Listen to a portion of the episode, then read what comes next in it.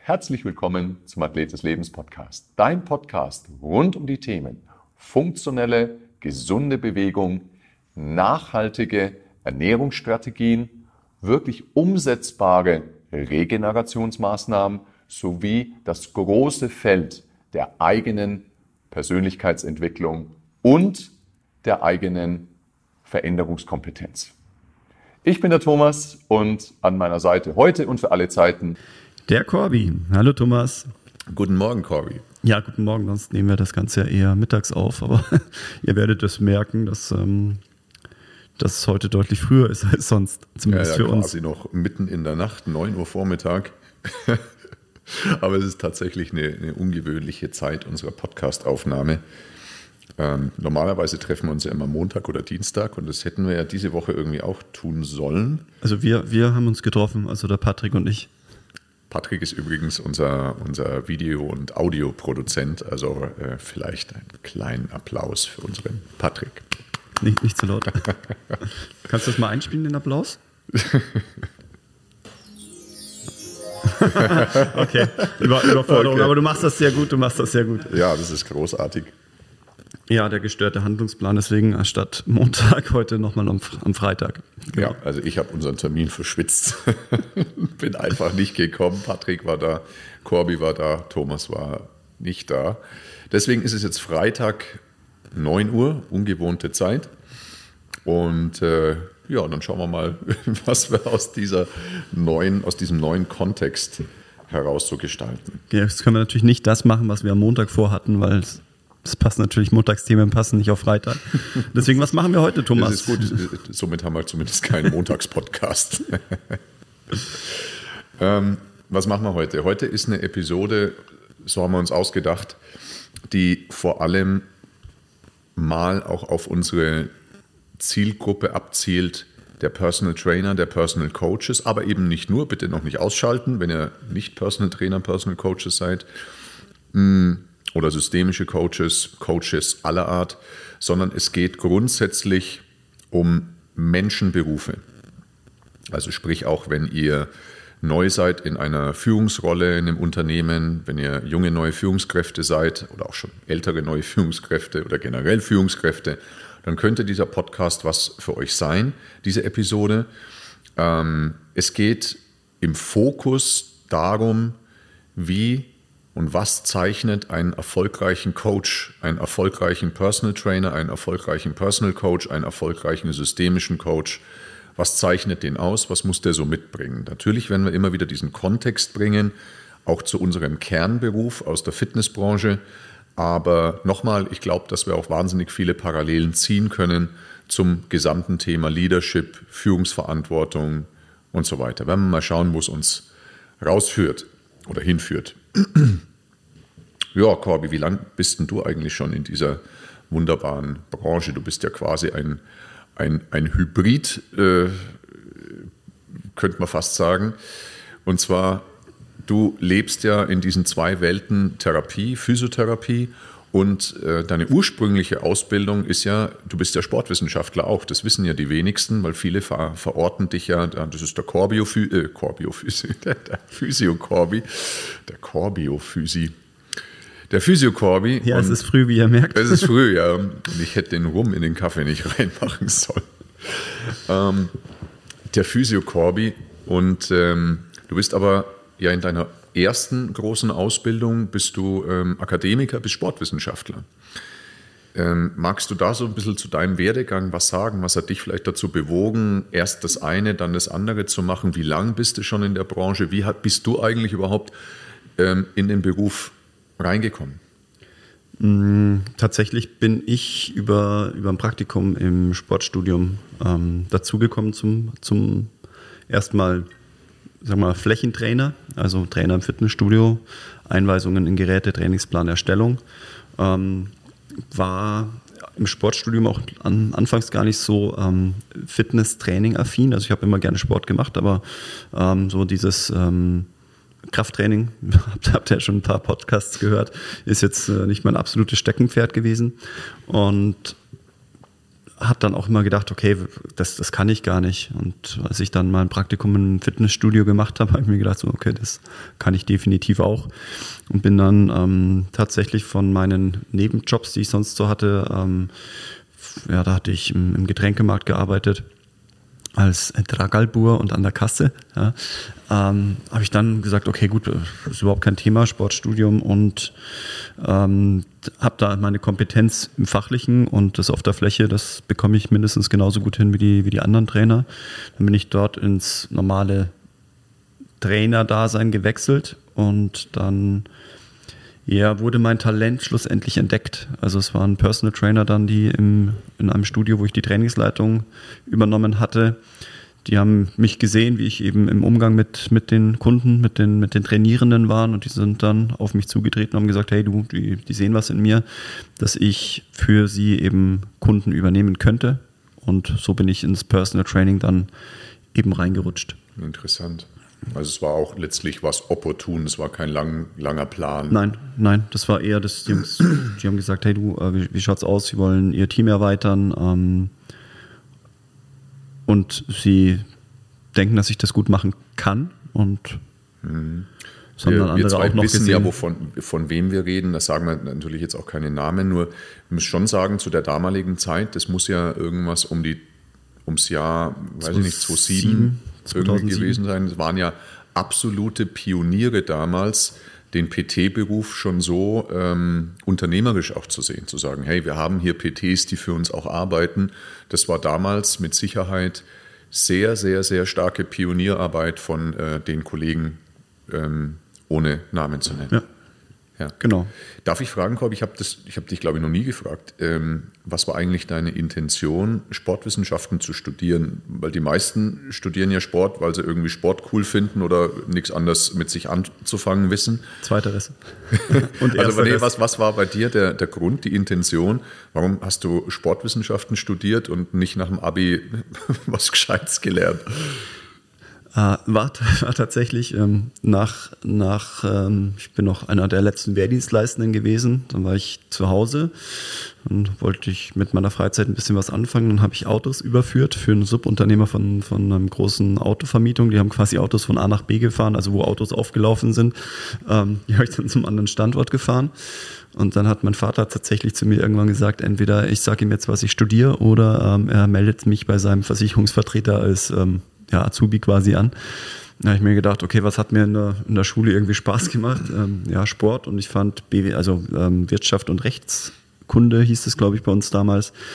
Und da habe ich mal nach Studiengängen gesucht und dann ähm, gab es gerade in München den, den Zweig Sportökonomie und Management.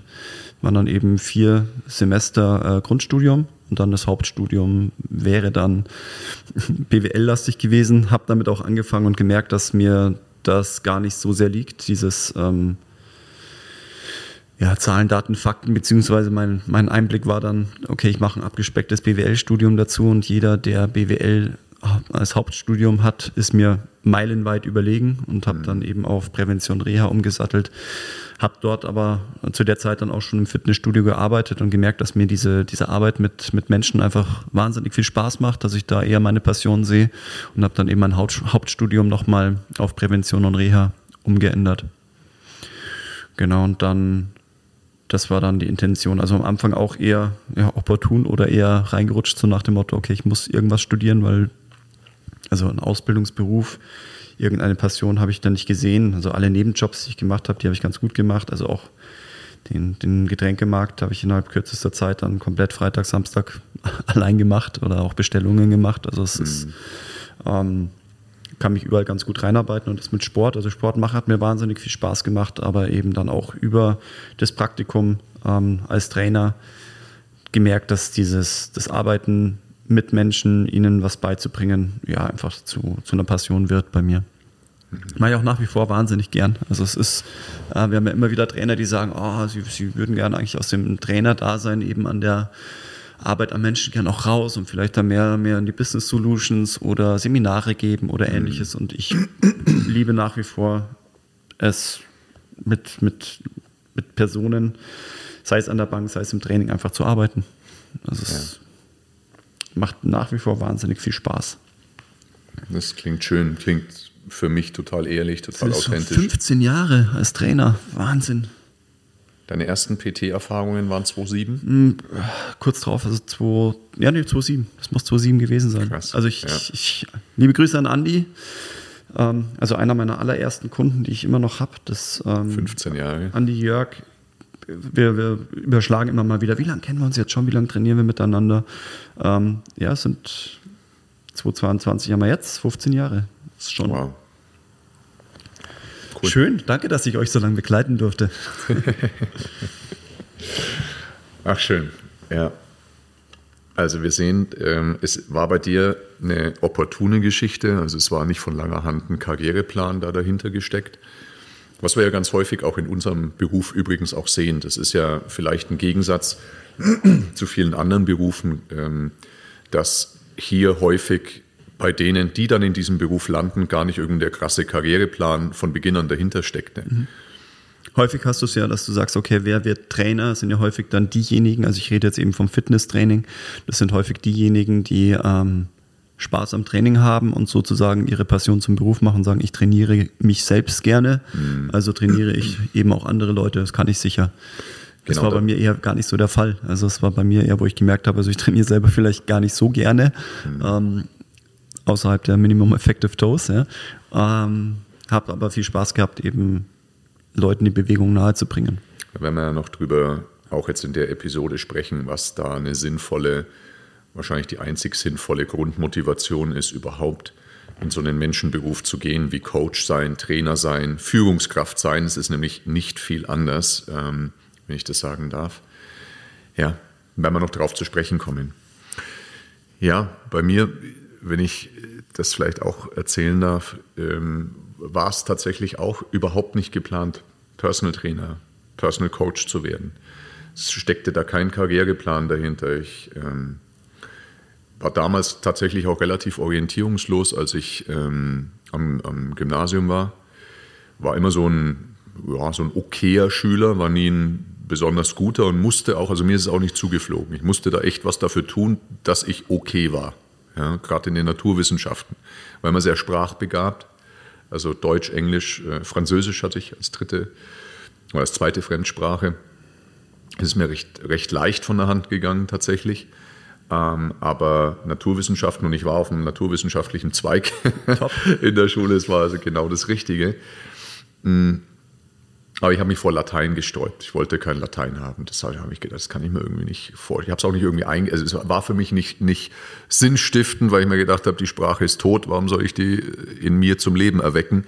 Habe ich irgendwie nicht, äh, habe ich irgendwie nicht den Sinn dahinter gesehen. Deswegen Naturwissenschaft, mathematisch, naturwissenschaftlicher Zweig. Also jedenfalls relativ, relativ orientierungslos. Ich war ja, viele wissen es ja schon von der Geschichte, ich war so bis neun oder bis zehn war ich ja total unsportlich. War, also viele sagen, oder viele Personal Trainer, die jetzt auf dem Markt sind, sind entweder, ganz viele davon, sind entweder frühere Hochleistungssportler oder hatten in ihrer Kindheit irgendwann mal so ein Aha-Erlebnis, weil sie früher halt eher kränklich, unsportlich oder dicklich waren. Und ich war definitiv zweites. Ja. Hab dann aber es ja geschafft, also zwischen 10 und 20 doch so am Hochleistungssport anzukratzen, ohne damit jemals wirklich hauptberuflich Geld zu verdienen. Aber ähm, habe dann schon auf einem recht ordentlichen Niveau ja auch Fußball gespielt, war Torwart. Also habe da so ein bisschen die Kurve für mich sportlich bekommen und war für mich sehr, sehr, sehr, ähm, war ein großer Antreiber. Ich habe den Fußball extrem geliebt und äh, generell Sport sehr geliebt, was ich immer noch tue. Und das war immer so neben der Schule, war das natürlich ein ganz großer, ein ganz großer Block äh, bei mir. Hab dann aus, hab, hab mit ungefähr ja, knapp 17 Jahren, habe ich, mit 16 habe ich angefangen, Krafttraining zu machen. Und zwar neben dem Fußball, weil es eben hieß, ja, du musst an deiner Sprungkraft arbeiten und so weiter. Und dann bin ich im Vereinsgelände, gab es im Vereinsheim so eine ganz kleine, rostige Fitnesskammer. Und da bin ich mit einem Kumpel damals zusammen hin und dann hat der, der Platzwart hat uns so ein paar Übungen aufgeschrieben. das war schon wild. Und das waren so meine ersten Erfahrungen ähm, mit, mit Krafttraining, Fitnesstraining mit 16 und hatte da hatte da äh, wirklich Freude dran, hat mir Spaß gemacht und ähm, bin dann auch, bin dann auch ähm, mit 17 das erste Mal in ein Fitnessstudio gegangen und äh, hatte dann so Blut geleckt, muss ich sagen, mit diesem ganzen Krafttrainingsthema.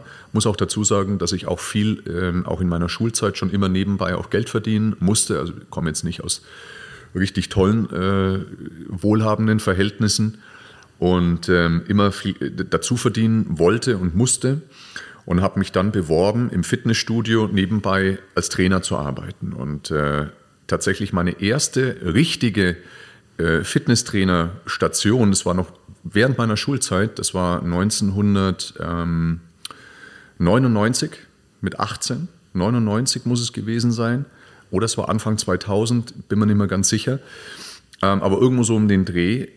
Und äh, das ist was, was mich jetzt die, dieser Tage wirklich sehr, sehr, ja wirklich auch bedrückt äh, gemacht hat. Ähm, habe ich mich beworben und zwar in Nürnberg, bin in Nürnberg groß geworden, Nürnberg-Mögeldorf stand damals die dritte, zweite oder dritte McFit-Filiale. Und da habe ich als erstes trainiert und dann habe ich mich eben dort als Trainer beworben. Und zweite oder dritte McFit-Filiale und dieses erste Gespräch damals hatte ich tatsächlich mit dem ähm, jetzt verstorbenen, wahrscheinlich verstorbenen Rainer Schaller, der äh, aus dem McFit ja wirklich ein Imperium gemacht hat und wahrscheinlich der größte Fitnessunternehmer äh, im deutschsprachigen Raum ist. Auch wirklich einer, den ich immer gern verfolgt habe, ähm, den ich sehr bewundert habe. Und deswegen ähm, macht mich das echt bedrückt, ähm, was, was da mit ihm passiert ist. Und äh, ja, und er hat, ich habe das erste Gespräch mit ihm gehabt eben. Und er war damals selber noch hinter diesem Tresen gestanden in Nürnberg-Mögeldorf. Ähm, er kommt ja aus Franken, ähm, Schlüsselfeld bei Würzburg oder zwischen Nürnberg und Würzburg irgendwo. Und ähm, ja, und er hat mich damals, äh, habe das erste Gespräch mit ihm gehabt. Und der Studioleiter da von Nürnberg, der hat mich dann eingestellt. War so McFit Nürnberg war meine allererste Trainerstation. Und äh, habe immer noch echt schöne Erinnerungen irgendwie dran. Es war echt eine, eine, eine schöne Zeit, muss ich sagen. Also ich war diesem Fitness-Thema und Fitnessstudio war ich schon sehr hingezogen, muss ich sagen und hatte dann ja nach der Schule entschieden, ich würde gern irgendwann mal selber mein eigenes Fitnessstudio haben.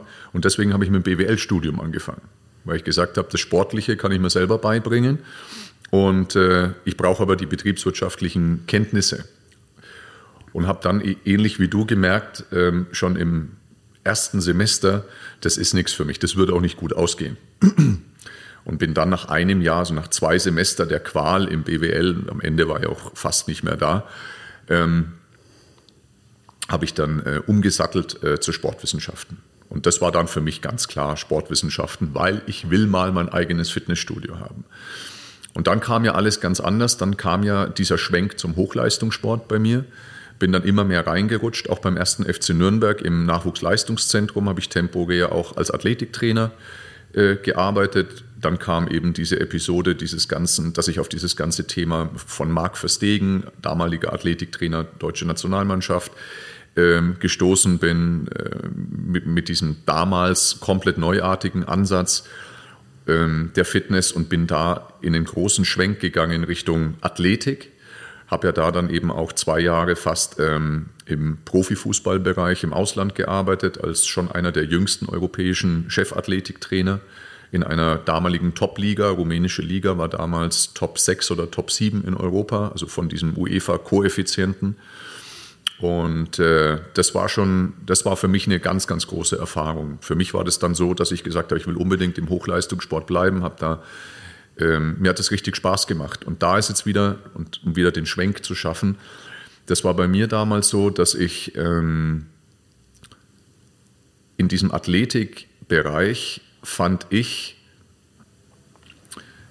fand ich das Was total geil. Also mir hat es unglaublich Spaß gemacht, mich da trainingswissenschaftlich reinzufuchsen, habe unglaublich viel gelernt, auch von Athletes Performance, jetzigen Exos. Ähm, und habe dabei aber gar nicht gemerkt, dass mir die Menschen, also so die Spieler und so weiter, das war mir eigentlich gar nicht so im Vordergrund gestanden, das war mir gar nicht so wichtig. Mir war dieses Was wichtiger wie die Menschen. Und dann kam ich nach München über Umwege auch, über Wirkungen habe da dann noch mit Tennisprofis hier gearbeitet und da kam das auch ganz opportun, dass mich im Jahr 2008 war das dann bei mir, ähm, die ersten Leute gesehen haben, normal trainierende Menschen, normale Menschen, die gesehen haben, wie ich mit diesen Tennisprofis arbeite hier in München und äh, die gesagt haben, boah, das ist ja krass, sowas habe ich noch nie gesehen, solche Übungen. Und könntest du dir vorstellen, dass du mein Personal Trainer wirst? Ne, das waren so Tennis-Amateure und halt Hobby-Tennisspieler. Ähm, das war in München in der Sportcheck Allwetteranlage. Und ich hatte da überhaupt keine Intention, Personal Trainer zu sein. Und da dachte ich halt, okay, nimmst die Kohle mit. Ähm, war mal, aber von damaliger Sicht aus gesehen war das für mich völlig klar, dass ich im Athletikbereich bleiben will. Und dass München auch nur eine Durchgangsstation werden wird. Ich werde wieder weggehen. Und äh, dann kam es eben so, dass ich die ersten Nicht-Profis trainiert habe und habe so schnell gemerkt, dass mir zum allerersten Mal war irgendwie für mich der Mensch im Vordergrund gestanden.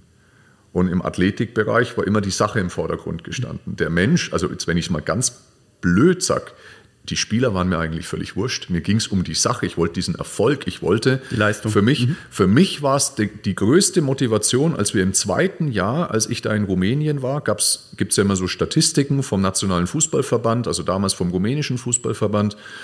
Und da war eine Statistik, dass unsere Verletzungsquote der, der ähm, der sogenannten Non-Contact Injuries, also der, der Verletzungen, die nicht mit unmittelbarem Gegnereinfluss passieren. Das sind ja die vermeidbaren Verletzungen, die viel mit Trainingssteuerung zu tun hat. Und da waren wir im zweiten Jahr, haben wir äh, Top-Level gehabt in dieser Liga. Ja, und das, das war für mich, ich wollte in dieser Statistik vorne sein. Die Spieler, das war mir ehrlich gesagt, menschlich gesehen waren die mir wurscht. Ja, da waren auch zweifelhafte Charaktere dabei. Ja. Und äh, das war im PT plötzlich anders. Plötzlich war mir der Mensch irgendwie viel mehr im Vordergrund und somit habe ich eine ganz andere Sinnstiftung für mich gespürt. Und dann habe ich eine Entscheidung getroffen, habe gesagt, nee, ich sattel um, ich will diesen Beruf haben. Und so bin ich im Jahr 2008 ähm, zu diesem Beruf PT gekommen, habe dann natürlich noch meine Tennisathleten weiter betreut, aber der Shift ging dann schon immer mehr Richtung Personal Training. Und das war mein Einstieg. Es war auch total opportun. Ja? Total opportun. Und ich liebe den Beruf, ich liebe meinen Beruf, diese Mixtur aus Personal Trainer.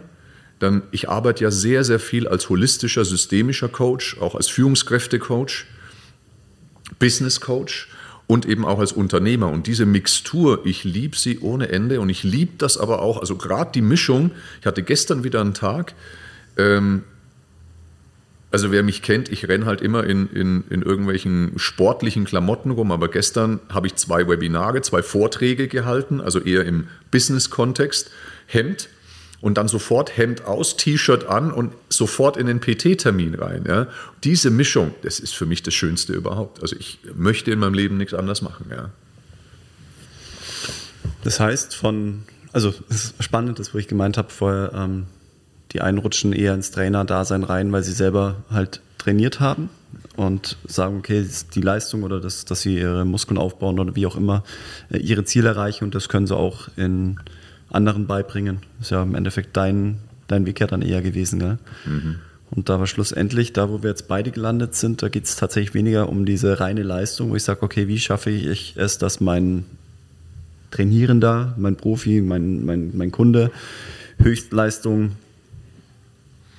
erreicht. Ja. Also ist ja dann im Leistungssport, passt ja auch. Ist ja dann genau. einfach, sagen wir mal, die Maschine, es zählt ja das Ergebnis, muss ja, je leistungsfähiger, im Zweifel, desto erfolgreicher ist derjenige.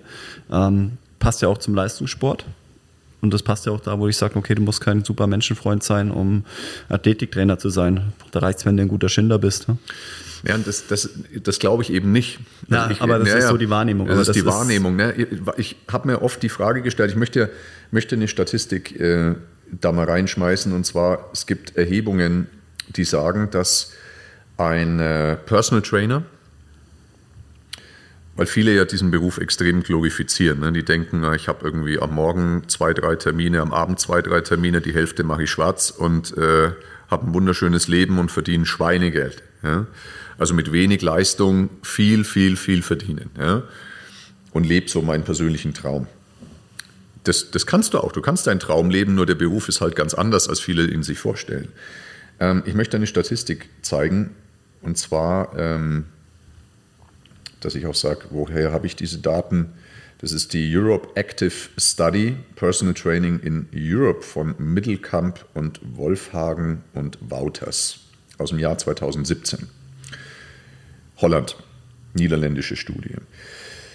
Die sagen, dass äh, europäisch im Durchschnitt, ähm, aber da halt vor allem in den, in den führenden ähm, wirtschaftlich europäischen Ländern, der typische Personal Trainer, und das ist hierzulande nicht anders, der typische Personal Trainer, 65 Prozent aller Personal Trainer, die mit diesem Beruf anfangen, 65 Prozent droppen nach 0 bis 5 Jahren wieder raus aus diesem Beruf. Weitere 20 Prozent, also um genau zu sein, sind es 19,2, aber weitere 20 Prozent droppen nach 6 bis 10 Jahren raus. Das heißt, Corby, in der Summe sind sage und schreibe 85 Prozent aller Menschen, die in diesen Personal Trainer Beruf reingehen, nach 10 Jahren wieder draußen. Wir haben es geschafft, oder? Ja, 15 Jahre. ist erstaunlich. Warum ist das so? Warum gibt es so eine hohe so eine hohe Fluktuation aus diesem Beruf? Warum gibt es so eine hohe Dropout-Rate? Es sind sicher viele Gründe. Also eben dieses Hobby zum Beruf machen und zu sagen, okay, ein bisschen, ein bisschen Leute trainieren ist es allein nicht. Also die sich, sich wirklich an seine, seine Kunden anzupassen und auch bereit sein, ähm, individuelle Wünsche zu erfüllen, sei es äh, terminlicher Art, sei es ähm, das heißt auch diese Bindung aufzubauen zu, zu seinem Kunden, eben nicht das Ganze nur auf das Training zu reduzieren, sondern wirklich dann die Menschen zu sehen und dann über diese persönliche Bindung ähm, sich den Menschen zu fangen, aber einfach eine Beziehung aufzubauen, die, ähm, die einfach längerfristig hält ähm, und nicht das Ganze nur rein projektbezogen ähm, zu betrachten, dass ich sage, okay, ich möchte jetzt eine Vorbereitung zum Halbmarathon. Die machen wir jetzt äh, wie lange auch immer, sechs Monate, drei Monate und dann ähm, ist das Ziel erreicht, das Projekt ist fertig und ähm, danke, dass du mit mir ein halbes Jahr gearbeitet hast, ich mache jetzt nichts mehr. Mhm. Also das ist, ähm, glaube ich, so ein bisschen dieses, dieses Thema, dass die, ähm, wer das Ganze nur so aufbaut, also so rein leistungsbezogen, der wird als, ähm, als Personal Trainer nicht nachhaltig erfolgreich sein können. Mhm. Ja. Also dieser, dieser Gedanke so dieses, des Stammkundens, den ich, den ich einfach als ähm, ja, ganzheitlicher Coach dann aber auch ähm, im Leben begleiten darf und wirklich darf, weil es ist ja etwas, wofür jemand bereit ist, Geld auszugeben, dass ich, sage ich mal, das Leben bereichere mit, meinen, mit meinem Input. Das ist schon ähm, ja, ein hoher Vertrauensbeweis dann in die, in die Arbeit, ne, die, die ich als Trainer dann leiste. Ähm, ich denke, das ist etwas, wenn ich, wenn ich nur so sage, okay, ja, ich bin, bin ein guter Schleifer, deswegen gerade vorhin, wo ich gesagt habe, mhm. also der, der Schleifer im, im im Zweifel reicht es, wenn du, wenn du erfolgreich deine, ähm, deine Statistik erreichst und die niedrigste Verletzungsgefahr in deinem Verein hast. Ähm, deinen Kunden reicht im Zweifel, dass du deinen Vertrag verlängert bekommst. Ähm, dann ist es egal, wenn die Umfrage bei den, bei den Spielern ist und sagt, ne, das ist aber ein Arsch. Ja. Ähm, ich, wenn ich da, das war, es ist halt wirklich grotesk, was da passiert, also zumindest was ich an, an Erfahrung berichten darf. Wir haben damals in einem Spiel ähm, eine Laufleistung gehabt. Ich erinnere mich noch von um die 115 Kilometer, also alle Spieler zusammen, nicht einer, äh, pro einem Spiel. 115 Kilometer wird ja alles erhoben, auch schon damals wurde das erhoben. Und dann haben mich alle gefeiert. Ja, was machst du mit denen, dass die so gut drauf sind? Eine Woche später hat man eine Laufleistung von irgendwie 109, irgendwas Kilometer, schlechtester Wert von allen Mannschaften an diesem Spieltag. Und dann wurde ich rein zitiert zum Präsidenten. Und dann hieß es auch, was machst du mit denen? Die die sind zu fett, zu faul. Also krass, wirklich krass. Aber wie gesagt, wenn du dauerhaft da oben wärst, dann wird dein Vertrag verlängert bekommen. Also ja, in dem Moment, wo du ähm, mit deinem Kunden nur Ziele in Anführungszeichen erreichst, aber der, die Freude ähm, an der Stunde auf dem Weg bleibt, also da muss der Kunde schon also sehr eindimensional begeistert sein von, von dem, was du mit ihm machst, dass, dass das eine langfristige ähm, Bezahlfreundbeziehung bleibt. Ja. Das ist ja das, was ich immer sage. Also meine Kunden, ich bezeichne sie als Bezahlfreunde, weil wir einfach an ihrer Gesundheit, an ihren Trainingszielen arbeiten ähm, und ja, sich einfach über die Jahre einfach eine eher freundschaftliche Beziehung dann entwickelt hat, ohne dass ich jetzt sage, naja, ähm, sie kommen nur her und wir, wir trinken Kaffee und reden ähm, über Belangloses, ja. Mhm.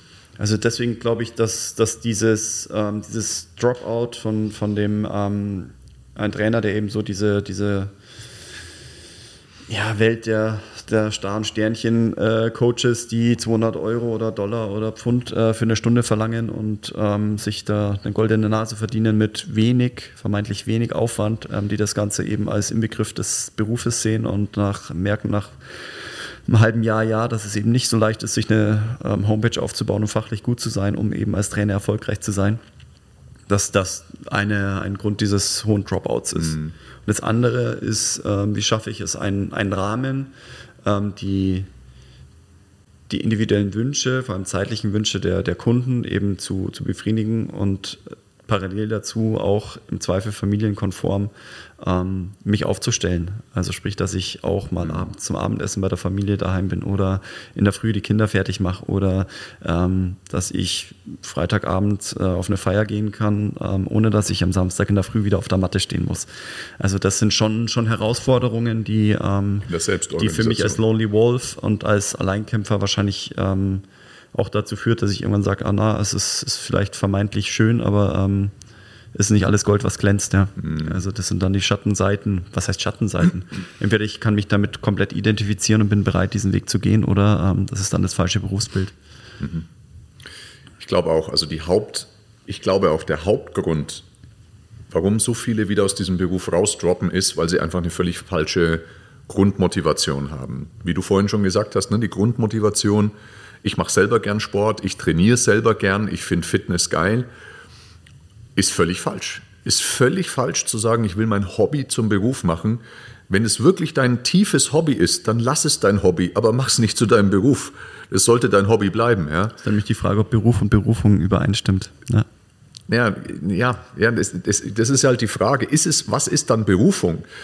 Also Fakt ist, Weißt du, wenn ich total fitnessaffin bin, dann werde ich natürlich auch irgendwann mal sehr begeistert sein von starken Übungsprogressionen, von allen möglichen Variationen. Dann will ich alles ausprobieren, vom Langhanteltraining bis Kettlebell bis was auch immer. Und je fancier, desto cooler. Aber die Realität ist, im Personal Trainingsbereich leite ich halt zum zehntausendsten Mal einen Plank an oder zum hunderttausendsten Mal eine Glute Bridge und zwar in ihrer absoluten Basisform und Variante.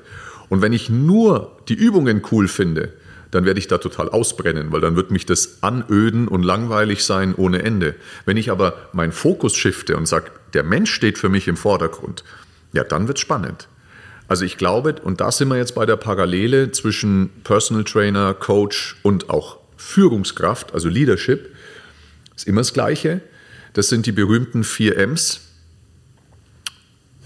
Man muss Menschen, Menschen mögen. mögen. Genau, man muss Menschen mögen. Und in dem Moment, wenn ich sage, für mich steht das fachlich-sachliche im Vordergrund, dann sollte ich den Beruf nicht wählen. Wenn ich sage, für mich stehen Dinge, das sachlich-fachliche im Vordergrund, sollte ich keine Führungskraft werden.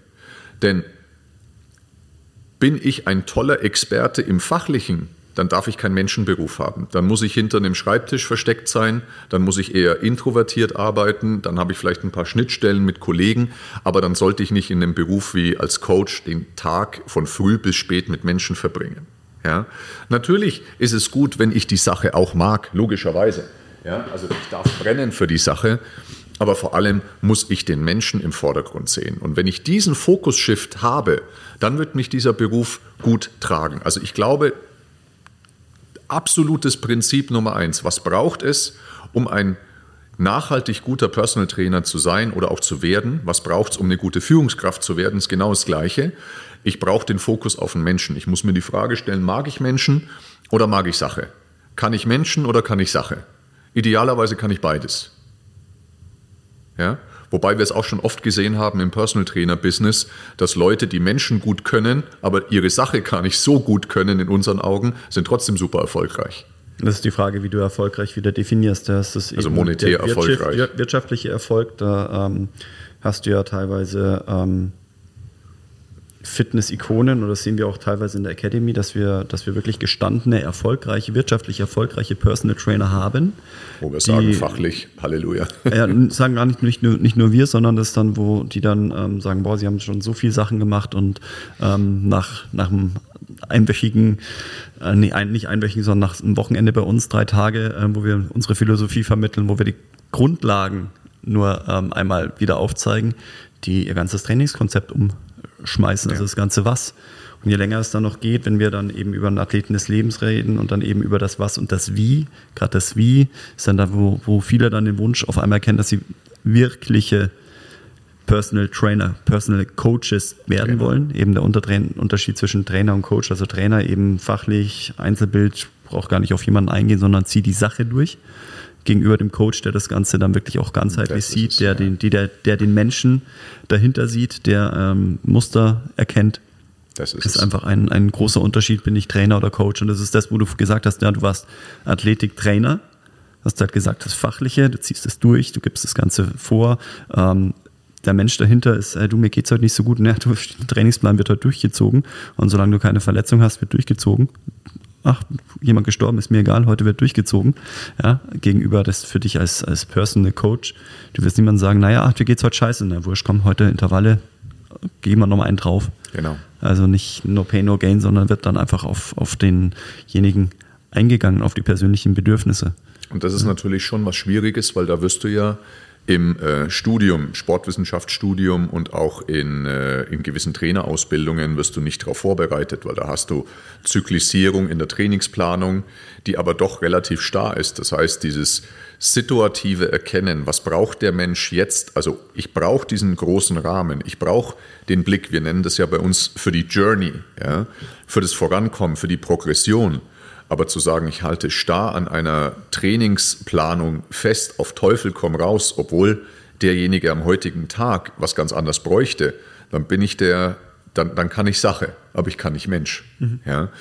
Und also ich glaube, das Warum ist ganz entscheidend, eine gute Grundmotivation zu haben, also ein vernünftiges Warum.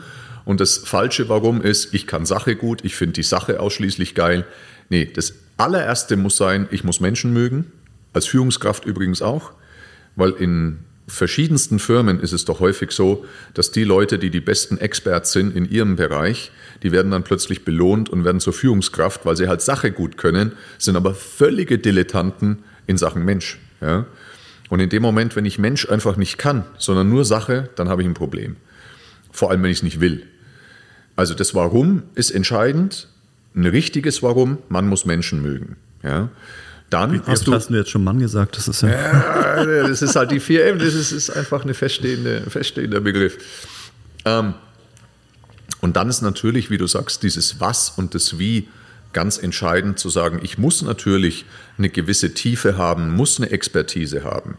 In unserer Branche sehe ich nur bei all den Ausbildungen, bei fast allen Ausbildungen außer unserer, ähm, die Thematik, also um Gottes Willen nicht bei allen, aber bei doch sehr vielen, die Thematik, dass es extrem waslastig ist. Das heißt, es geht in gewisse Teilbereiche extrem tief rein, sei es Langhanteltraining, sei es Programming, sei es Kettlebell-Training, was auch immer.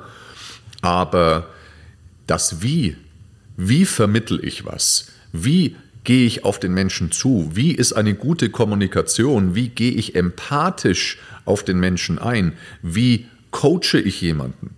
Das ist etwas, was viel zu kurz kommt in unserer Branche und das ist mindestens genauso wichtig.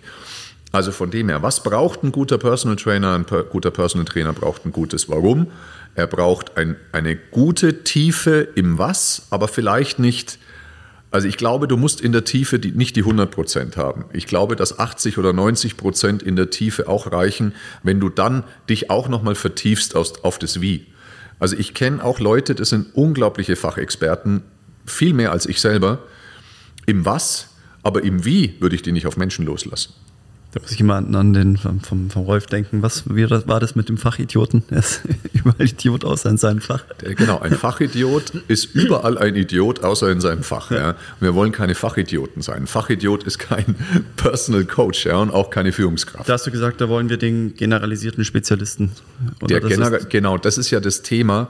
Wir wollen Vertiefung, aber wir irren uns immer so stark, dass wir glauben, wir brauchen eine spitze Vertiefung Richtung 100 Prozent, also schmal und spitz nach unten in die Tiefe, in die Spezialisierung. Und das ist völlig falsch, wenn wir Richtung holistischem Coaching denken, also den Menschen als Ganzes abholen wollen.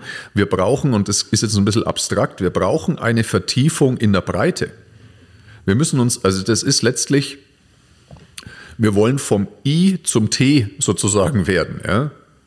Wir brauchen also eine Vertiefung in der Breite. Das ist der generalisierte, Spezial, äh, der spezialisierte Generalist, so rum heißt, der spezialisierte Generalist. Das heißt, ich erreiche überall eine gute Tiefe, vielleicht von 80 bis 90 Prozent. Ich habe zum Beispiel an mich selber, das ist aber wirklich nur der Anspruch an mich, ich habe einen extrem hohen Anspruch in der Vertiefung. Ich bin aber extrem breit aufgestellt. Das soll jetzt nicht arrogant klingen, aber ich sage, und nochmal, das soll nicht arrogant klingen, vielleicht klingt es arrogant, aber ich, ich, mein, ich, ich stehe dazu komplett dahinter.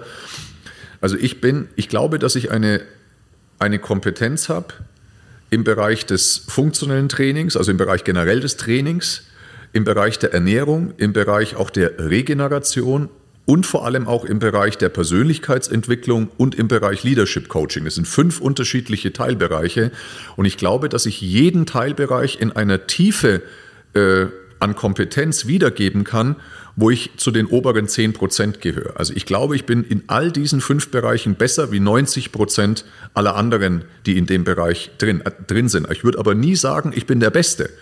Das heißt, ich bin extrem breit aufgestellt mit einer guten Vertiefung in all den fünf Bereichen. Dafür bringe ich auch extreme Opfer, weil ich einfach extrem darauf Wert lege, ritualisiert mich weiterzubilden an jedem einzelnen Tag diese Opfer, das ist, das ist tatsächlich sehr aufwendig. In diesen fünf Bereichen so eine Vertiefung zu erreichen, ist sehr aufwendig. Das ist aber mein Anspruch an mich selber. Und somit kann ich halt einen Menschen auf ganz breiter Ebene, auf einem guten Niveau extrem gut begleiten. Aber ich bin nicht der, wie jetzt zum Beispiel auch bei dir die Expertise im Therapeutischen. Ich würde dich als 110 Prozent fast sehen, ja. Und meine Expertise in diesem Trainingstherapeutischen geht vielleicht auf ja, Richtung 90 Prozent, 85, 90 Prozent, aber diese letzten 10, 15 Prozent, wenn es da einfach Themen gibt, dann bin ich halt auch blank, ja, dann muss ich weiterleiten.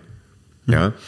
Mir ist es allerdings, das ist für mich einfach extrem wichtig, dass ich dieser äh, spezialisierte Generalist bin.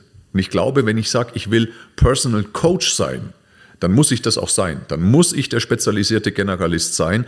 Wenn ich sage, ich will nur Therapeut sein, ich will nur Krafttrainer sein, dann glaube ich, reicht es, spitzer zu sein und noch vertiefter zu sein.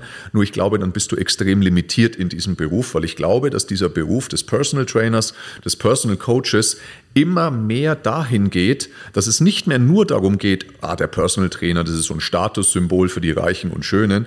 Nein, ich glaube, dass das immer mehr, dass der Personal Coach immer mehr die Rolle einnimmt von diesem ersten präventiven Gesundheitsanbieter. Sowohl seelisch als auch physisch. Und da muss ich einfach breit aufgestellt sein.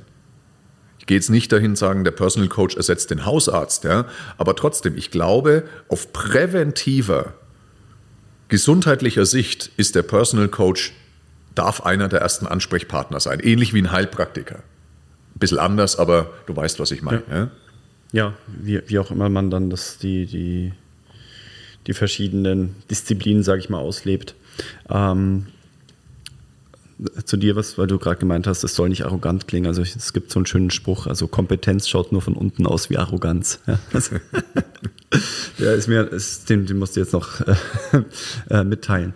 Dieses, ähm, dieses breite Auffächern ist halt auch die Frage, wie, wie tief muss das Ganze sein? Also wenn ich sage, okay, ich habe auch eine Ahnung von Ernährung, sehe mich aber definitiv da nicht so, so breit oder so, so tief aufgestellt äh, wie dich. Da haben wir auch bei uns jetzt bei uns im, im, im Trainerteam oder im Coach-Team auch eben Leute, die sich in diesem Bereich Ernährung eben auch nicht nur in der Breite auskennen, sondern dann einfach ins Ernährungscoaching gehen, die sich da einfach nochmal tiefer auskennen. Ja. Das ist eben dann auch gut zu wissen, äh, wo endet meine Kompetenz, ab wann brauche ich dann nochmal jemanden, der spezialisierter in einem bestimmten Bereich ist.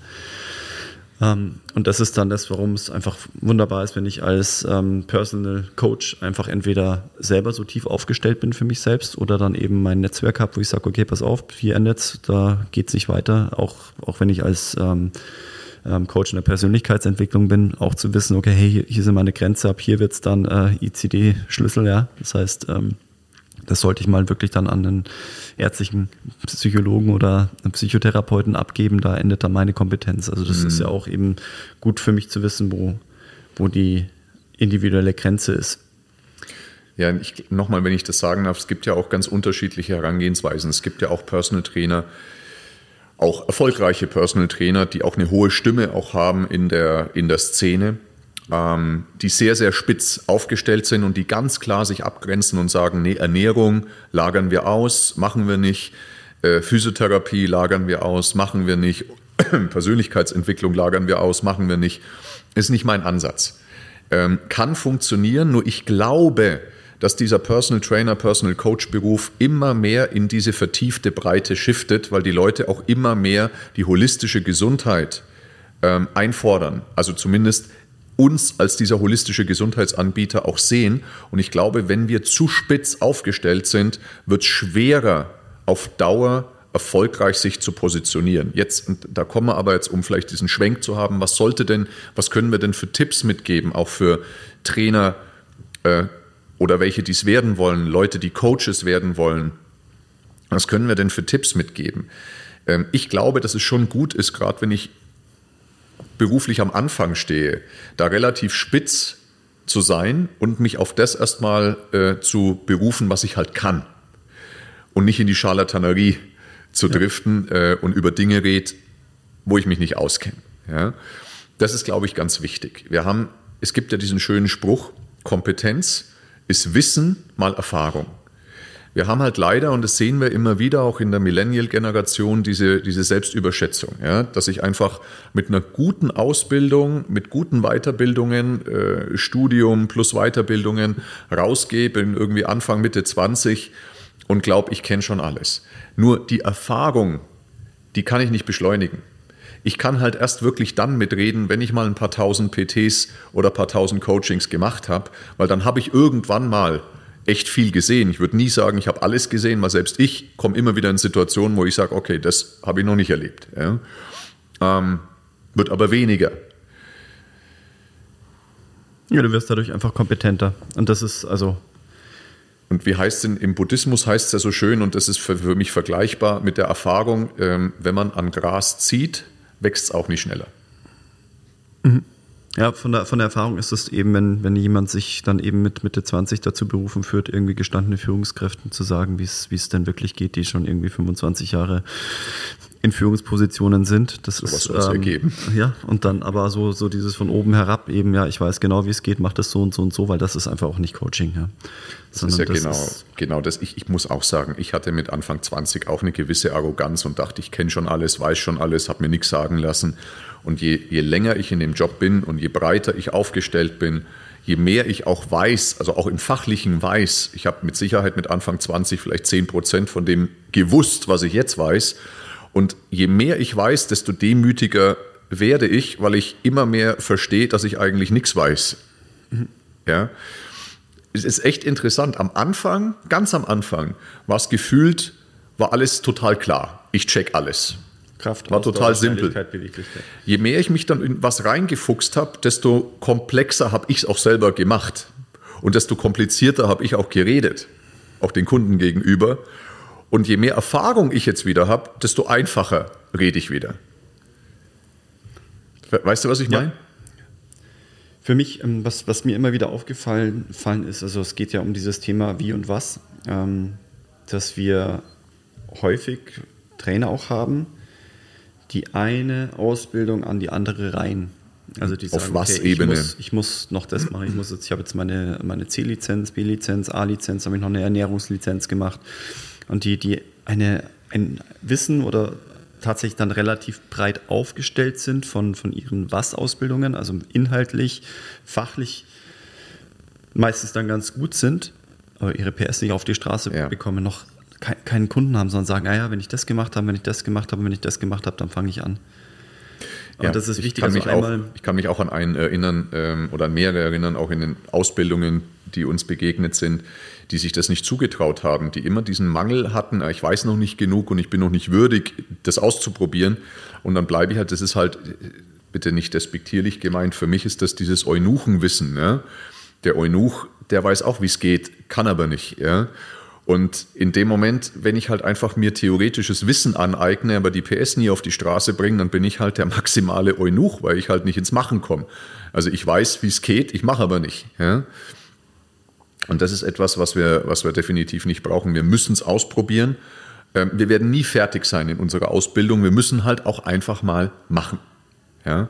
Das ist wichtig.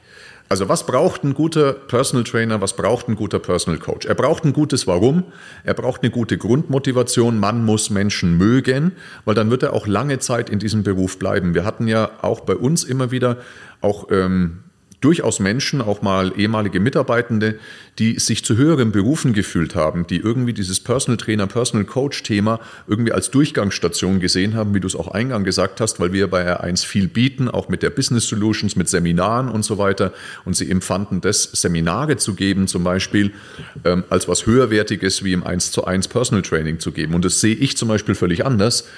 Ich glaube, das ist die höchste Art der Individualität im 1 und, und die höchste Art der Arbeit im 1 zu 1 Bereich zu arbeiten. Klar, so ein Seminar ist sehr anspruchsvoll. Es ist eine andere Art des Arbeitens. Ich könnte aber nicht sagen, was ist da irgendwie schöner oder erfüllender für mich. Also ich glaube, ich brauche diese gewisse Demut zu sagen, ich kann mir das vorstellen, bis zum Renteneintrittsalter zu machen. Und das können sich viele eben nicht vorstellen. Sie sagen nach vier, fünf Jahren, habe ich keinen Bock mehr, die zehntausendste Kniebeuge anzuleiten. Ja? So, das ist das Erste, das ist das gute Warum. Das Zweite ist, ich brauche ein gutes Was und ein gutes Wie. Ich muss, ich glaube, über die, im Laufe der Jahre muss ich an mir arbeiten, immer weiter mich weiterzubilden, mich fortzubilden, der spezialisierte Generalist zu werden. Ich glaube, das ist die Zukunft dieses Berufsbilds. Dann haben wir ja noch die große Thematik und das haben wir noch überhaupt nicht angesprochen. Ähm, wir sind ja in diesem Berufsbild in Deutschland sehr stark ja quasi dazu genötigt, eine weitere Komponente auch noch können zu müssen. Und das ist das Unternehmertum, die Selbstständigkeit. Weil im Moment fast jeder Personal Trainer in Deutschland ist selbstständig, weil es solche Plattformen wie es R1 zum Beispiel ja ganz selten gibt. Zu sagen, wir stellen ja in einem Arbeitnehmerverhältnis Personal Trainer an und wir wir kreieren Schichten oder Bereitschaften, wo dann auch der Personal Trainer nicht mehr ansatzweise diese Selbstorganisation seines Lebens, diese Selbstführung, diesen Anspruch an hoher Selbstführung, Selbstorganisation an den Tag legen muss, wie das ein freiberuflicher, selbstständiger Personal Trainer machen muss. Denn diese Lebensführung, diese Lebenskunst, diese extreme Selbstorganisation, ja, die ist natürlich bei vielen Personal Trainern, die auf selbstständiger Basis unterwegs sind. Es ist hoch anspruchsvoll, dass sie eben auch noch Familie und so weiter unter einen Hut bekommen, weil nehmen wir es mal, äh, reden wir mal ganz ernst darüber. Du arbeitest natürlich dann, wenn die anderen frei haben. Ja, das ist doch ganz klar, dass du dich auch nach deinen Kunden richtest, aber in gewissen Strukturen, da darfst du dich selbst sehr, sehr gut organisieren, weil sonst wirst du ausbrennen. Das ist nämlich auch ein Grund, warum so viele aus dem Beruf wieder rausdroppen. Also du hast einen unglaublichen, es ist ein echt anspruchsvoller Beruf. Du musst Menschen mögen, du musst dich stetig weiterentwickeln zum spezialisierten Generalisten. Du brauchst ein unfassbar hohes Maß an gigantischer Selbstorganisation und du musst ein Händchen haben für Selbstständigkeit. Außer du sagst, ich finde eine Plattform wie eine Personal Trainings Lounge, wie ein R1, wo ich sage, hier kann ich mich anstellen lassen. Das ist ja ein Segen für die Branche, dass es solche Unternehmen gibt. Ja. Ich glaube, ein großer Teil der Zukunft auch dieses Berufs sollte auch liegen, auch in einem Angestelltenverhältnis, weil dann habe ich zumindest eine, sogar zwei Sorgen weniger. Die Selbstständigkeit fällt weg und alles, was dazu gehört, unternehmerisch tätig zu sein. Und das zweite fällt weg, diese gigantische Selbstorganisation, weil ich bin einfach in äh, gelenkteren Bahnen. Und da ist der Job immer noch anspruchsvoll genug. Ja, also dieser Job ist für viele dermaßen überfordernd, weil sie müssen Menschen mögen, sie müssen sich stetig weiterentwickeln, ja? Ähm, sie müssen extrem gut sich selbst organisieren und sie müssen ähm, unternehmerisch oder selbstständig tätig sein. Und das führt natürlich zu massivster Überforderung bei ganz vielen jungen Menschen, die sich das ganz anders vorstellen. Es ist ein hochanspruchsvoller Job. Ja. Absolut. Aber, Aber für mich der, ein wunderschöner, sinnstiftender Job, für mich jedenfalls. Ähm, ich möchte nichts anderes machen. Ja. Das Spannende ist, wenn ich jetzt die Kundenbrille aufsetze, man erlebt Trainer nur anhand von Kontrasten. Also ich muss erstmal jemanden gehabt haben, der schlecht war und dann noch jemanden, der gut war oder andersrum. Ich war bei jemandem, der gut war, dann war ich mal bei jemandem, der schlecht war, um auch zu, zu erfahren, ähm, ist mein Trainer auch in dem Was gut. Also es passiert häufig, dass ich sage, also wenn jemand in dem Was gut ist, in dem Wie schlecht, Das kriege krieg ich als Kunde sehr schnell raus. Ja, das ist nämlich jemand, wo ich sage, mit dem werde ich nicht grün. Das mhm. funktioniert nicht. Wenn ich aber jemanden habe, der mit im Wie mit mir, wie er mit mir umgeht, gut ist, also in, böse gesagt ein Menschenfänger, ja, ja. aber in dem was einfach äh, stümperhaft unterwegs ist, kriege ich gar nicht mit. Das kriege ich nicht weil mit. Der weil der Kunde halt überhaupt keine genau. Expertise darin hat. Ja. Deswegen ist ja das Wie so wichtig. Wie zuverlässig bist du? Wie, ein, wie stark ein verlässlicher Partner bist du deinem Kunden gegenüber? Sagst du öfter ab, weil dir irgendwie ein Pups im Bauch rumgeht oder ziehst du es halt durch? Ja? Also bietest du Lösungen oder schilderst du dem Kunden nur Probleme? Ja. Wie, wie, was für ein guter Dienstleister bist du? Wie verlässlich bist du an seiner Seite? Wie interessiert bist du auch wirklich an den Dingen, die der dir erzählt? Merkst du dir Dinge, die er dir das letzte Mal erzählt hat? Merkst du dir seinen Geburtstag? Merkst du dir auch mal einen Geburtstag seiner Kinder? Schreibst du dir sowas auf? Ja? Bist du da, bist du da wirklich kümmernd auch unterwegs, ohne selbst aufopfernd zu sein, das ist ja schon die halbe Miete natürlich. Und häufig kann der Kunde tatsächlich das was gar nicht richtig einschätzen, außer er hatte schon mal ein paar PTs. Dann wird er natürlich, auch wenn er bei uns zum Beispiel ist, sehen, dass wir hier meistens im Vergleich zu Kollegen, Kolleginnen eine deutlich bessere Qualität im Was auch haben, weil wir da ja extremen Wert drauf legen. Absolut. Ja. Was ist die Quintessenz von dem Podcast?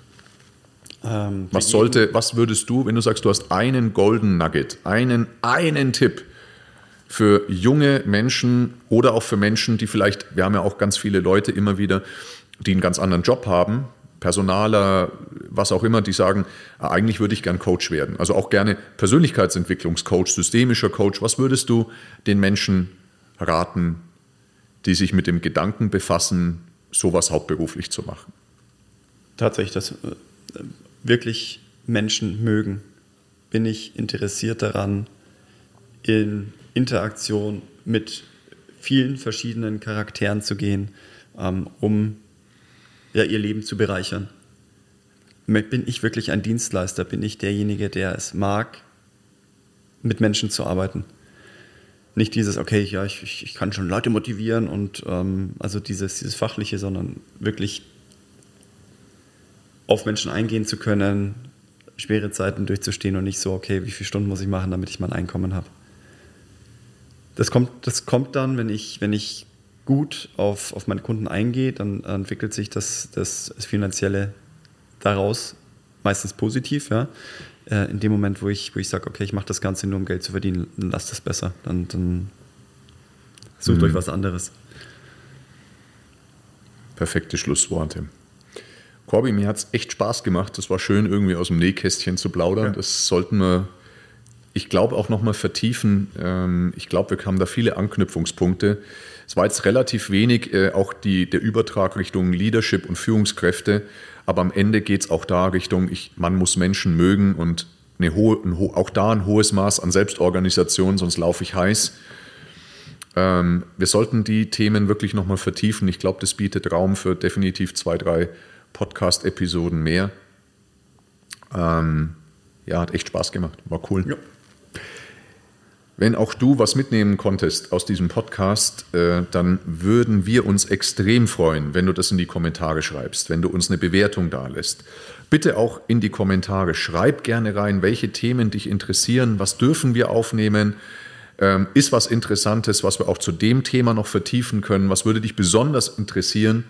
Ähm, gib uns da gerne wirklich Feedback und äh, schreib das in die Kommentare rein.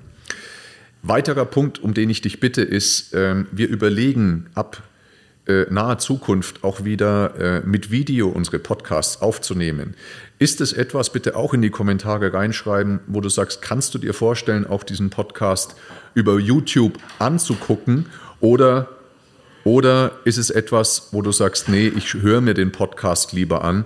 Gib uns da bitte auch Feedback, denn die Idee ist, das Ganze eben auch auf Video aufzunehmen, dass wir es auf YouTube einmal euch auch oder dir auch präsentieren können und dass wir eben auch so kleine Schnipsel rauspacken und mal per Reel auch auf Instagram und so weiter ähm, und, und äh, Short-Videos bei YouTube reinstellen. Wäre das was, was dich interessiert, dann hinterlass uns das bitte auch in den Kommentaren, wird uns sehr freuen.